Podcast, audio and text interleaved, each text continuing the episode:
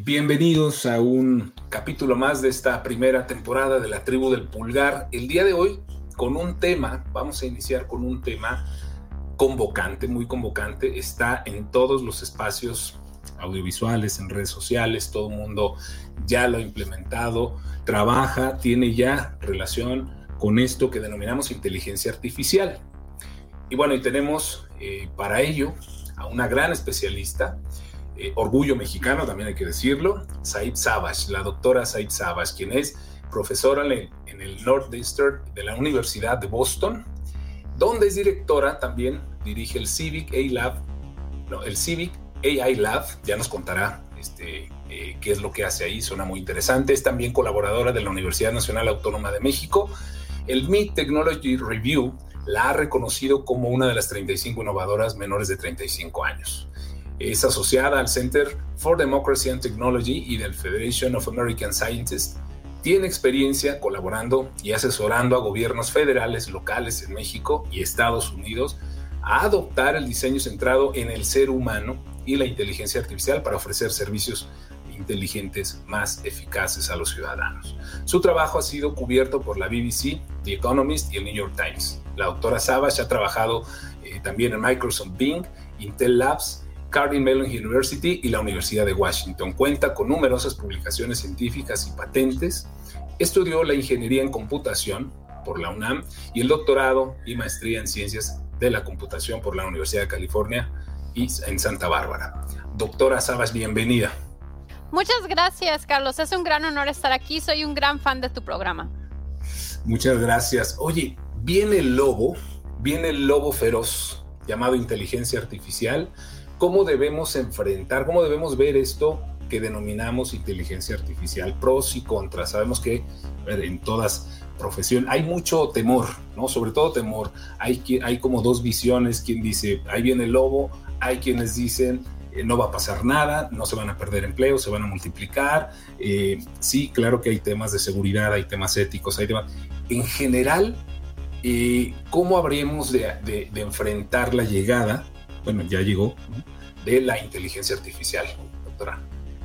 Por un lado, creo que es importante verla como una gran herramienta para mejorar la productividad y que te puede ahorrar tiempo para hacer las tareas que hacías diariamente en tu trabajo. Por ejemplo, a lo mejor estás em, escribiendo un artículo o, que, o quieres presumir en Twitter acerca de tu empresa, de cómo está creciendo y los diferentes logros que estás teniendo, puedes ahora usar ChatGPT, que es un tipo de inteligencia artificial generativa, para pedirle que te ayude a generar tweets, contenido para redes sociales. Usualmente a lo mejor tenías que pasar cierto tiempo tú creando ese contenido. Ahora este tipo de inteligencia artificial generativa te va a ayudar en este tipo eh, de tareas eh, y te va a estar empezando a ahorrar tiempo. Ahora bien, yo pienso que en lo que va a la inteligencia artificial a eliminar trabajos, va a ser, no es tanto que va a estar eliminando trabajos, eh, aunque lo que va a hacer es que los trabajos van a cambiar. Entonces, por ejemplo, ya vamos a tener a lo mejor estos trabajos de creación de contenido. Por ejemplo, teníamos a personas de marketing que se dedicaban a creación de contenido es muy probable que en el futuro, en el futuro muy cercano, ellos ahora van a estar trabajando de cerca con la inteligencia artificial para sus tareas. Entonces, es más bien pensar cómo puedes tú integrar la inteligencia artificial en tu trabajo para ayudarte en tu, productividad. Y eso va a ser tu ventaja competitiva con eh, otros, otros trabajadores porque así tú vas a tener de pronto más tiempo libre que lo puedes de pronto utilizar, por ejemplo, para estar con tu familia, eh, para hacer ejercicio, etcétera. Entonces, creo que no es tanto temer a la inteligencia artificial, sino es pensar que va a cambiar cómo estamos haciendo el trabajo. Ok, aquí, eh, no sé, a lo mejor es una, es una apreciación eh, de algunos medios, no sé si sea lo mismo, habría que ponerlo en contexto. Hay quien habla de inteligencia general artificial, hay G, AGI, por sus siglas en inglés, y, hay, y está esta la generativa que comentabas en un momento. ¿Es lo mismo, debemos entenderlo, o, son diferentes? Ok, dentro de la inteligencia artificial, ahorita una nueva tipo de inteligencia artificial que estamos viendo en el mercado es la inteligencia artificial generativa. Y realmente en lo que cambió fue que eh, este tipo de inteligencia artificial, ¿qué es lo que hace? Toma grandes cantidades de texto y a partir de las grandes cantidades de texto empieza a encontrar patrones. Y lo puedes ver como un autocomplete en, en esteroides, en donde a partir de ciertos patrones de texto te va a arrojar ahora nuevo texto con base a lo que aprendió del, texto anterior que recibió. Entonces, em, este tipo de inteligencia artificial generativa ya existía, empezó a existir más o menos desde 2017, pero ¿qué fue lo que cambió? Que eh, OpenAI hizo una interfaz que la volvió accesible para todos. Entonces, al volverla accesible para todos, ahorita ya eh, las personas de diferentes áreas de, trabajo ya la están pudiendo integrar dentro de lo que están haciendo a diario. Por ejemplo, programadores lo pueden utilizar para ayudarlos en, sus diferentes tareas de programación. Escritores los, lo pueden utilizar para que eh, les ayude a inspirarlos en cómo están eh, mejorando su texto. Incluso personas que a lo mejor no hablan bien el inglés o un cierto idioma lo pueden usar para que les ayude a mejorar sus textos. Entonces, OpenAI, que es la empresa que sacó ChatGPT, la diferencia que hizo fue que creó una interfaz que volvió accesible este tipo de inteligencia artificial generativa. ¿Por qué se llama inteligencia artificial generativa? Porque te está generando nuevo contenido, contenido que no existía en el mundo antes. Oh, de acuerdo, ya queda más, claro. Ahora, yo estoy de acuerdo en, muchos de los elementos que se han comentado, por ejemplo, este del desplazamiento laboral. Yo ahí estoy tranquilo. Eh, en la dependencia, mm, un poco también, no, no, tengo tema ahí, pero por ejemplo, eh, eh, creo que el gran cuestionamiento que se hace, no sé si coincidas, es el de los dilemas éticos que plantea la inteligencia artificial. Ya no entremos, si quieres, a seguridad, ¿no? transparencia o prejuicios de discriminación por los sesgos que se puedan generar. Concretamente, yo creo que la gran preocupación que he estado leyendo por especialistas y demás, eh, en especialistas, eh, es eh, o son, digamos, los dilemas éticos que pudiera traer.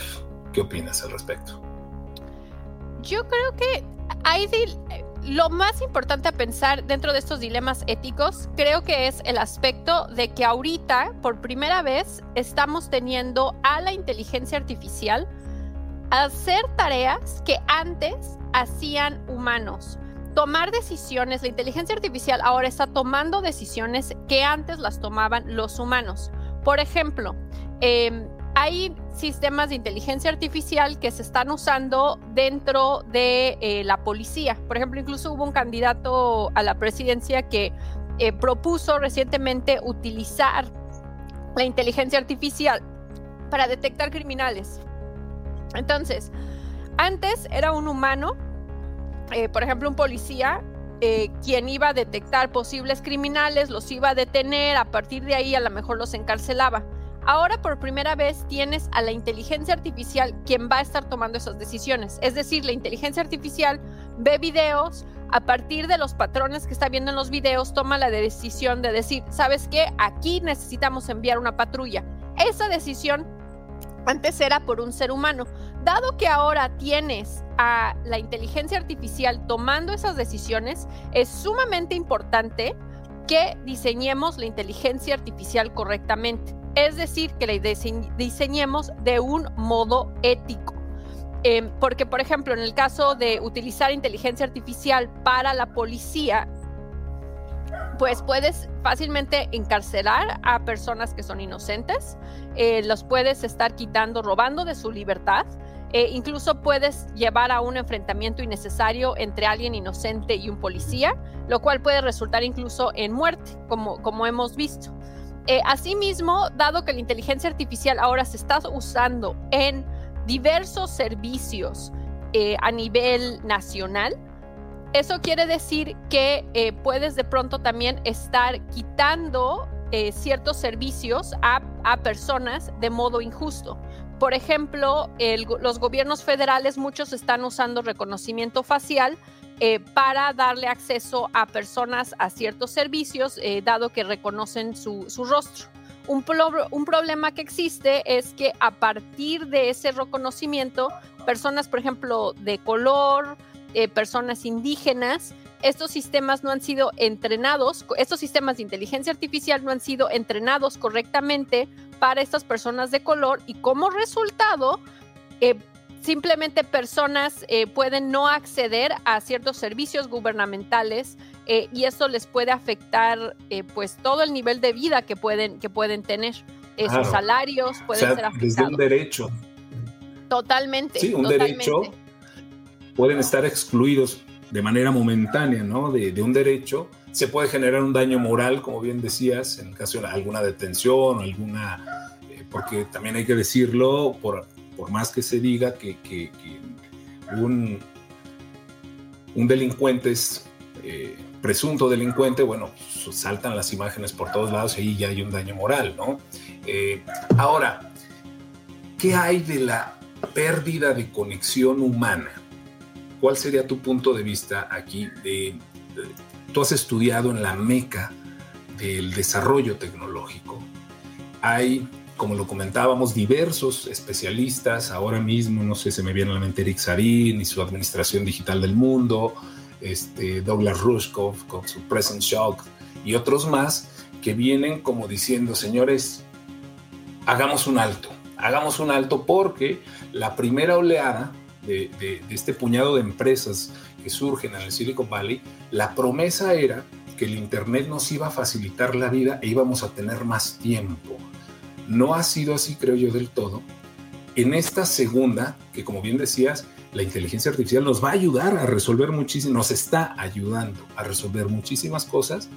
Eh, hace un par de programas hablábamos del reparto vital de Robert Owen, ¿no? Y de estas ocho horas de trabajo, ocho, horas de ocio y ocho horas de descanso y, lo, lo importante que esto es, pero con la domiciliación del trabajo, la escuela, el entretenimiento y hasta la comida, esas ocho horas pues eh, le pellizcan horas al sueño, ¿no? Generalmente, o al ocio. Eh, ¿Cómo ves, cómo prevés eh, en esta, digamos, si se le puede llamar segunda ola, no sé cómo la llamaríamos, este, la pérdida de conexión humana? Creo que aquí es sumamente importante que empecemos a alzar la voz y nosotros, por ejemplo, yo soy ingeniera en computación y justamente yo invitaría a, los, a las y los ingenieros, ingenieras, a las y los diseñadores de tecnología y las personas también que quieren meterse al tema a dejar de ser solamente consumidores y vamos, es importante que metamos nuestra cuchara y empecemos nosotros a crear la inteligencia artificial que queremos ver. Es decir, crear inteligencia artificial, por ejemplo, que favorezca la conexión humana. Nosotros, por ejemplo, ahorita con la UNAM estamos creando interfaces inteligentes para que los obreros puedan colaborar y empezar a hacer eh, acción colectiva. Una cosa que empezamos a ver fue que estamos usando ChatGPT para que ayude a los obreros a tener ideas de cómo pueden solucionar sus problemas colectivos. Algo que quisimos hacer fue que el chat GPT sea solamente una sugerencia. Queremos facilitar que haya conexión humana. ¿Cómo lo estamos haciendo? Pues en la interfaz, lo que viene de la inteligencia artificial lo ponemos hasta abajo. No le damos tanta prioridad. Le damos más prioridad dentro de la interfaz a las conexiones humanas. Y entonces creo que, por ejemplo, cuando tú estás diseñando tecnología, es importante que le demos prioridad a las conexiones humanas y también nosotros empezar a cuestionar justamente eh, los valores que nos han estado empujando las personas de Silicon Valley. Por ejemplo, e incluso OpenAI. OpenAI es una empresa, es una startup, de hecho, eh, que está, es de Silicon Valley, y, o sea, de California. Y una de sus metas es eh, poder reemplazar, poder crear inteligencia artificial que pueda reemplazar a la inteligencia humana. Eh, poder reemplazar el, trabajo que está haciendo el humano. Creo que ahí hay más valor, por ejemplo, en vez de estar pensando en cómo vas a reemplazar al ser humano, eh, hay más valor en estar pensando cómo lo complementas, cómo ayudas a que el ser humano pueda hacer más cosas que antes no podía hacer. Entonces, más bien yo diría, vamos a cuestionar los valores que nos han estado empujando desde California, incluso también meter nuestra cuchara latina O sea, es decir, hay muchos valores que no están considerando toda nuestra cultura latina, que es mucho más colaborativa. Eh, yo diría que, por ejemplo, a lo mejor las culturas de Europa o de Estados Unidos. Y entonces metamos nuestra cuchara y diseñemos la tecnología que nos representa y que favorezca ese valor humano. Fíjate lo importante de esto que estás comentando, porque eh, y dices las y los ingenieros, las y los diseñadores. Una de las críticas que he leído últimamente desde Europa, por cierto, donde Facebook ha eh, comenzado a contratar filósofos para eh, eh, precisar sus algoritmos, era que los ingenieros no estaban, que no estoy de acuerdo, pues, porque no necesariamente, pero es que los ingenieros no están diseñados para resolver problemas éticos se me hace muy fuerte la declaración, pero eh, me llama la atención cómo Facebook comienza en Valencia concretamente a contratar filósofos y hacer grupos multidisciplinarios y es un poco esto que mencionas, o sea, meter la cuchara ahí desde el diseño de los algoritmos, porque me lleva a, esta otra pregunta que quizá este, la hayas, eh, hayas, leído un poco acerca de esto que está comenzando a darse en el Vaticano. Eh, bueno, en el Vaticano no, no, precisamente el Vaticano, sino eh, una serie de empresas en torno a un llamado, a una carta concretamente, en favor de la, bueno, de la algorética, si le podemos llamar de alguna manera, ¿no? Es un llamado y hay empresas como IBM y algunas otras más que se han sumado a este llamado. Y es una forma también, ¿no? De meter la cuchara, como bien dices, desde el diseño de los algoritmos para hacerlos esto más eh, éticamente eh, productivos, ¿no? que no sea nada más el, generar eh, eh, o el mantener, como decimos, encendido el pebetero de la atención y generar toda, una economía en torno a ello y, un crecimiento, no propiamente un desarrollo. no sé si hayas escuchado esta iniciativa y qué, qué opinión te merece, ¿no? Un llamado, una carta, un movimiento por la algorética. Me, parece fenomenal. Eh, creo que hay mucho valor en que los ingenieros e ingenieras colaboremos de cerca con las personas que son de eh, filosofía, que también eh, las personas también de sociología. Por ejemplo, dentro de nuestra investigación con la UNAM, algo que hacemos mucho es que conectamos con las teorías sociales y también las teorías filosóficas. ¿Por qué razón te sirve conectar con estas teorías filosóficas? Eh, los filósofos han desarrollado manera de entender los problemas, especialmente de un modo crítico. Entonces, por ejemplo, ahorita estamos conectando con mucha de la teoría crítica, nos permite la teoría crítica, eh, y por ejemplo, ahorita estamos conectando con eh, Foucault, que tiene mucho sobre el tema de la vigilancia. Entonces, la teoría crítica, la filosofía, te ayuda para entender los problemas desde modos en los cuales, pues ya, ya crearon ellos todo un, em, todas las herramientas para entender un problema y analizarlo críticamente, entender a fondo qué, qué, problemas existen en ese espacio. Entonces lo que estamos haciendo, usamos esas teorías eh, eh, sociológicas y también filosóficas para entender los problemas y a partir de ahí empezamos a crear inteligencia artificial que pueda eh, afrontar estos problemas de raíz. Entonces creo que es sumamente importante ir creando esas colaboraciones.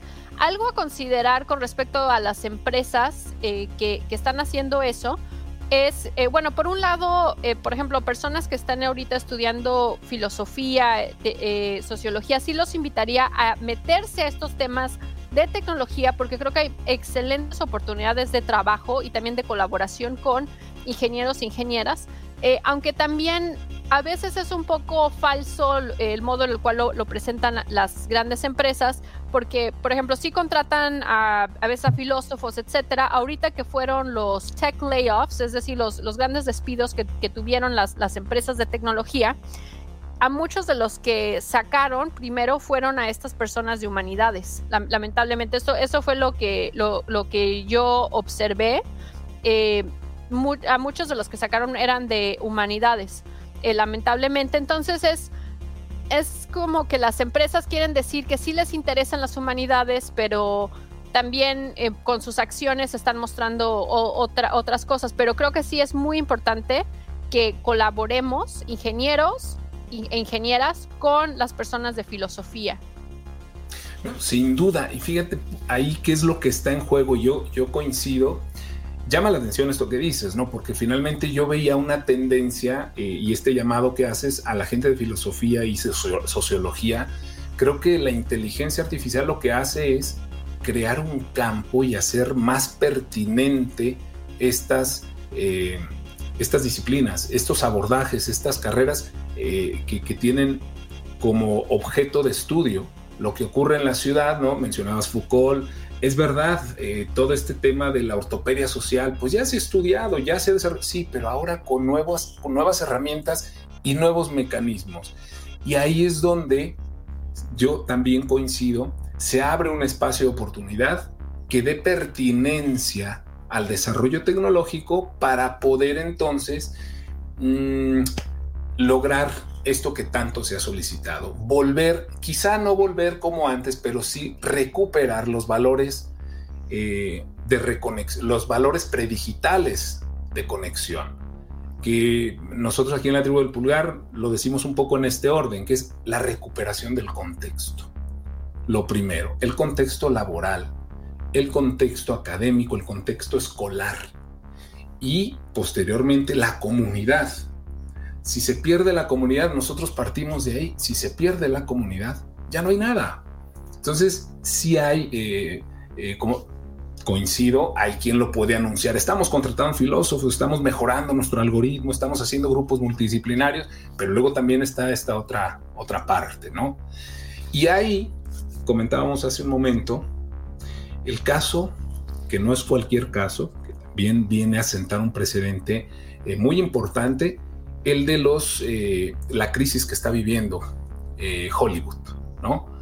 Entre el pliego petitorio, eh, uno de los puntos del pliego petitorio es esa suplantación, tanto para los guionistas como para los actores, de, que están padeciendo ¿no? por la inteligencia artificial, ya sea en el formato de los propios guiones, en la forma de escribir, como también en la caracterización porque ahora eso va a llevar a, generar nuevos contratos y la venta, ¿sí?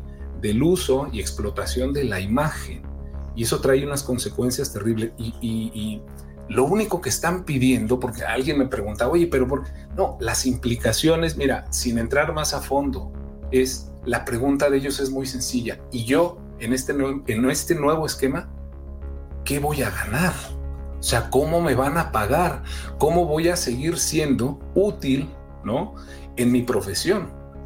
¿Qué opinión te merece esta crisis de Hollywood y la inteligencia artificial? A mí me pareció muy inspirador eh, cómo creo que es la primera vez en 60 años que tanto escritores como, actores se lograron unir para hacer un paro. Ah, creo que hace 60 años que esto no había sucedido. Em, y creo que también va a crear un precedente para otras industrias, en donde eh, ahorita el, gran problema es que en, el, este nuevo esquema, los productores, o las, las, grandes empresas, pusieron las cartas para que eh, los actores reciban, los actores y los escritores reciban eh, muy pocas regalías por, como mencionabas, por, porque se utilice su imagen porque el, trabajo que ellos hicieron eh, se comparte en estas diferentes plataformas de streaming. Antes, cuando, por ejemplo, a lo mejor eh, participaban en un programa y les tomaban fotos y grababan su voz y a lo mejor después se volvía a usar eh, su voz para, para otras cosas, siempre recibían, estaban recibiendo constantemente regalías de ese trabajo. Ahorita el esquema está hecho para minimizar completamente las regalías que están generando estos actores. Varios, por ejemplo, están recibiendo a veces menos de 300 dólares al año por las regalías de, algunas de las series más populares que ha tenido Netflix. Entonces, está muy bien que empiecen a alzar la voz. Eh, y creo que aquí también un problema es que em, eh, estas nuevas plataformas han hecho que sea complicado entender un poco el, la, tecnología y entonces creo que eso hizo que fuera difícil para los actores, para los escritores, darse cuenta de lo que estaban negociando. Yo pienso que inicialmente las empresas se aprovecharon del hecho de que la tecnología era un poco complicada de entender y, realmente lograron, ahorita la situación en la que están los actores y los escritores, eh, lo, eh, están, están totalmente ellos no beneficiándose de, de, esta tecnología. Em, entonces, creo que sí es importante pensar, creo que esto va a, espero que esto pueda cambiar por, mucho eh, cómo se utiliza la inteligencia artificial y lo que, lo que significa el trabajo también. Eh, y yo también estoy interesada en crear tecnología que facilite el tipo de acción colectiva que ahorita estos trabajadores están haciendo. Un problema que existe es que los trabajadores tienen poco acceso a los datos de las grandes empresas. Por ejemplo, Netflix em, les dice, ok, si tu serie eh, es, tu, Netflix básicamente no comparte, eh, por ejemplo, cuántas personas han visto ciertas series. Y entonces eso le ayuda a Netflix a no tenerle que pagar justamente a los actores, a sus escritores, eh, las regalías que merecen por su trabajo. Entonces, por un lado, aparte de la inteligencia artificial, la inteligencia artificial se alimenta con datos creo que hay mucho valor en pensar, por ejemplo, cómo democratizamos los datos, cómo ayudamos a que los escritores, em, actores, incluso los usuarios, los, espectadores, puedan compartir datos de qué están viendo, etcétera, entre ellos para que Netflix no sea el único que tiene los datos y pueda manipularnos a todos. Entonces, eh, mi laboratorio está interesado en ese aspecto de democratizar los datos y después de pensar en cómo podemos crear inteligencia artificial que empodera a los trabajadores, por ejemplo, escritores, eh, actores, a unirse para la acción colectiva. Entonces ahorita estamos diseñando, por ejemplo, inteligencia artificial que pueda ser tu guía justamente para crear la protesta. O sea, cómo, cómo dado este problema, cómo nos organizamos. Mira qué bien, porque además en el fondo, Saif, lo que están pidiendo es lo que ya existe, por ejemplo, desde hace ya casi dos siglos, eh, que arranca en Francia es el draw de suite que tienen los, entre otras cosas, eh, los artistas. Cuando se vende un cuadro suyo en subasta, pues reciben un pago, el pago correspondiente, pero si ese cuadro se vuelve a vender, tienen derecho a un porcentaje, ¿sí? También de esa segunda y ventas sucesivas. Esto apenas se acaba de legislar en México hace dos años, pero existe desde hace mucho tiempo. Entonces me llamó la atención porque en Madrid tuve la oportunidad de conocer el sótano donde tienen todo el software de una de las asociaciones de gestión colectiva, ASISGE, que cobra las regalías de actores, actrices, canales y demás y cuando lo vi funcionar, es que tienen la manera de ver cómo, cuándo y a qué hora se está transmitiendo una telenovela en Venezuela donde hay uno de sus asociados para poder hacer llegar la factura correspondiente. Ese grado, ese grado de eficiencia para el cobro me pareció magnífico. Entonces la pregunta es cómo si se tienen este tipo de sistemas para recaudar estamos con un pliego petitorio que lo que pide es dignificar el trabajo, lo que pide es transparencia para poder sentarse a negociar mejores contratos, ¿no? Contratos por lo menos más humanos, ¿no? Bueno, para irnos acercando al final, este, estuve hace, hace unas semanas en esta convención que hacen anualmente eh, eh, todo el ecosistema educativo. En esta ocasión se volvieron a reunir en Filadelfia y yo creí que era una reunión, bueno, pues donde eh, fue mi hija y un grupo de amigas a presentar un trabajo muy en, este, en esta línea, ¿no? De concienciar sobre el uso y el abuso de las redes sociales y demás. Y, y, lo hicieron con el apoyo de una profesora, implementando inteligencia artificial, lo expusieron, pero cuando me doy cuenta es que estaba reservado todo el centro de convenciones de Filadelfia y eran más de 900 ponencias y te encontrabas ahí a Amazon, te encontrabas a Adobe, te encontrabas a Panasonic, te encontrabas a todo el sistema o el, ecosistema audiovisual especializado en educación. Y esto me llevó a pensar, cuando me acerco con, el proveedor de Panasonic, me dice, es que nosotros ayudamos a hacer las tareas a los chicos, pero que esas tareas tengan una calidad para una ventana tipo YouTube Educación con tal nivel de calidad que pueda hacer. Digo, caray, es que ya están incluso entrenándose quien tenga los, dotes de puede ser un influencer en determinados temas, ¿no? En este terreno de la educación hay una preocupación y es el uso y el abuso. ¿Hasta dónde puede ser una herramienta? ¿Hasta dónde puede ser un distractor? ¿Qué papel juegan los padres? ¿Qué papel juegan los maestros? ¿Qué papel juegan este, los, los chicos ¿no? en este ecosistema con la inteligencia artificial que ya la tenemos aquí? ¿sí? No solamente las escuelas públicas, que en las condiciones en las que está América Latina, quizá pueda tardar un poco más, sino también los colegios. Eh, ¿Cómo ves ahí la distribución o el impacto que pueda tener eh, positivo, eh, no tanto de la inteligencia artificial. Ya no hablamos de salones de clases normales, hablamos de que se están involucrando ya cada vez más con un manejo eh, importante ¿no? de las nuevas tecnologías y ahora ya también con la inteligencia artificial. Yo creo que un problema es que en realidad no sabemos cómo los va a afectar.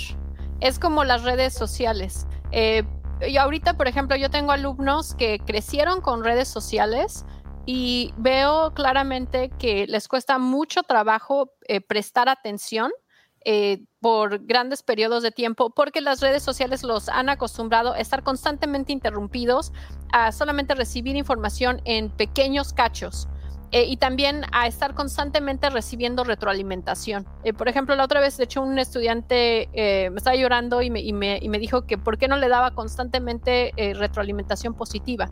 Esto es una adicción que la red las redes sociales han creado. Entonces creo que con la inteligencia artificial es algo similar, en donde vamos a vivir un experimento y no sabemos claramente eh, cómo va a estar cambiando las habilidades de los estudiantes, porque va a cambiar sus habilidades, por ejemplo, a lo mejor va a cambiar en cómo eh, van a estar escribiendo los estudiantes, tal vez va, va, a crear ciertas adicciones, tal vez ciertos estudiantes no, nunca van a desarrollar ciertas habilidades eh, y va a crear ciertas dependencias la, inteligencia artificial, lo cual no es necesariamente malo eh, porque incluso, por, ejemplo, cuando estás utilizando nueva tecnología, siempre tus habilidades van a estar cambiando. Pero el problema es que en realidad no sabemos cómo esta nueva tecnología va a estar afectando a las personas y somos un, un laboratorio. Es, eh, lo siento lo mismo con, con, las redes sociales, que no, hasta ahorita no es totalmente claro cómo las redes sociales el efecto que están teniendo. Por ejemplo, muchos adolescentes creo que sufren de grandes depresiones por el uso de las, redes sociales y lamentablemente a ellos, ellos fueron eh, conejillos de India eh, y, estuvieron embebidos en, en, las redes sociales. Entonces, lo que yo recomendaría es a lo mejor identificar tarea, eh, tal vez ciertas tareas para las cuales no, dejas que los alumnos desarrollen, utilicen inteligencia artificial para que asegures que desarrolles ciertas habilidades y otras tareas con las que sí los dejas utilizar inteligencia artificial para que vayan aprendiendo de esa tecnología, porque sí es importante que aprendan. Focalizar, focalizar en todo caso. Y, estoy totalmente de acuerdo. Eh, esta mañana me pasaron una eh, aplicación que se llama Headaway, si mal no recuerdo, que lo que hace es resumirte los libros en 15 minutos y los puedes escuchar como audiolibro mientras haces ejercicio, ¿no? Eh, yo hice un análisis hace unos meses sobre otra que era Speechify, que tomas una fotografía y te lee el texto, ya ni siquiera lees, o sea, tomas la fotografía eh, y a través de estos sistemas ¿no? de inteligencia, lo que hace es eh, leerte el texto en el idioma que quieras y con el tono que quieras. Y una más que es Hooked, en la cual, que fue la primera, de hecho, que analicé, cómo los alumnos están comenzando a leer en formato de mensaje de texto. Eh, textos cortos, cuentos, ensayos y demás. Y hay todo un niño, 40 millones de descargas. Eh, Hooked. Entonces, claro, se está poniendo en funcionamiento otras zonas del cerebro, se están generando nuevas habilidades pero el dato que das es muy importante. ¿Cómo podríamos entonces focalizar? Hay gente que tiene determinado talento y esa es una tarea creo que de los profesores que pueden detectar eso y focalizar ese talento para ver qué, de qué forma este, se echa mano de la mejor manera de estos sistemas de inteligencia. Sin duda, estoy totalmente de acuerdo. Doctora, nos quedan pues ya nada, cinco minutos. Yo quisiera pues nada más agradecerte el tiempo, sé que estás muy ocupada. Eh, me llama mucho la atención, no sé si pudieras recomendar alguna lectura, un par de lecturas para introducirnos a la inteligencia artificial. Sé que tienes un audiolibro publicado también, eh, no sé si pueda ser eh, pertinente, de ayuda para esto, para que la gente se quite un poco el miedo y diga, bueno, ¿qué es la inteligencia artificial? A lo mejor la gente la está viviendo, está conviviendo con ella y no se ha dado cuenta, ¿no? Porque no le han dicho esto que haces todas las mañanas o este pago que haces mediante eh, es la inteligencia artificial, ¿no? ¿Algún texto recomendado, lectura, un par de lecturas que quisieras hacer? Eh, sí, sí recomiendo completamente el audiolibro que de hecho eh, lo, saqué en colaboración con eh, personas de tu equipo, Adriana Bustos, de Vic. búsquenlo, es inteligencia artificial, está con Vic y está padre porque está contextualizado a México. Y entonces también entrevistamos a diferentes expertos de México y de América Latina y se los va a volver muy accesibles. También fíjate que les recomiendo los textos de Nexus. Nexus ahorita empezó a sacar artículos, mini artículos sobre inteligencia artificial y están muy digeribles y justamente trataron, eh, el, autor es eh, Carlos y trató Carlos de volver muy accesible el tema de inteligencia artificial para la audiencia eh, hispanohablante. Entonces, ah, eh, les, se los súper recomiendo para, para, ir empezando y como tú decías, es algo digerible que, que puedes leer eh, mientras a lo mejor estás haciendo ejercicio. Exactamente, los nuevos hábitos de consumo ¿no? y de conducta. Doctora Saif Sabas, muchas gracias de verdad por tu tiempo eh, y por estos puntos de vista interesantes y esta recomendación, sin duda. ¿Dónde te encontramos en tus redes?